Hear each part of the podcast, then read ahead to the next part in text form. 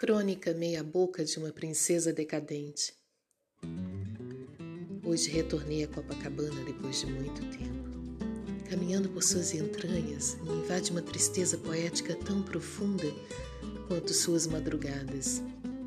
Triste, muito triste ver a princesinha assim, em descaso, maltratada, mal amada. Sobrevive das doces lembranças de um tempo de glamour, a bela, admirada no reduto de artistas, musa eternizada em filmes e canções, brilhava com suas retas em contraste com a curva mais bela da Baía da Guanabara, onde tudo se permite, se sente, se ressente, onde tudo é falso, tudo é verdadeiro e tanto faz.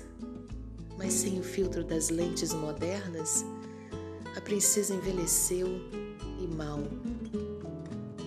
foi torturada, roubada, estuprada, está cinza, suja, fraturada. A mistura do cheiro de naftalina com marisia parece afetar a sua razão.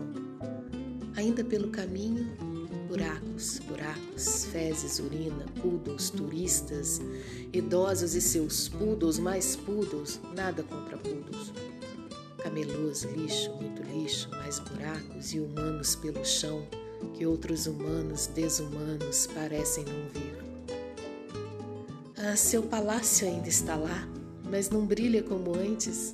Resiste, insiste, luta contra o tempo pela honra dos velhos tempos. Parece agora uma velha cortesã que já teve seus dias de glória e que agora decadente sobrevive da fama que criou. Mas está velha, carente, banguela, bêbada, perturbada, doente. Talvez o mar, ah sim, o mar, pois nem Drummond, nem Tom Jobim, ou mesmo uma gota de Chanel número 5 pode te salvar.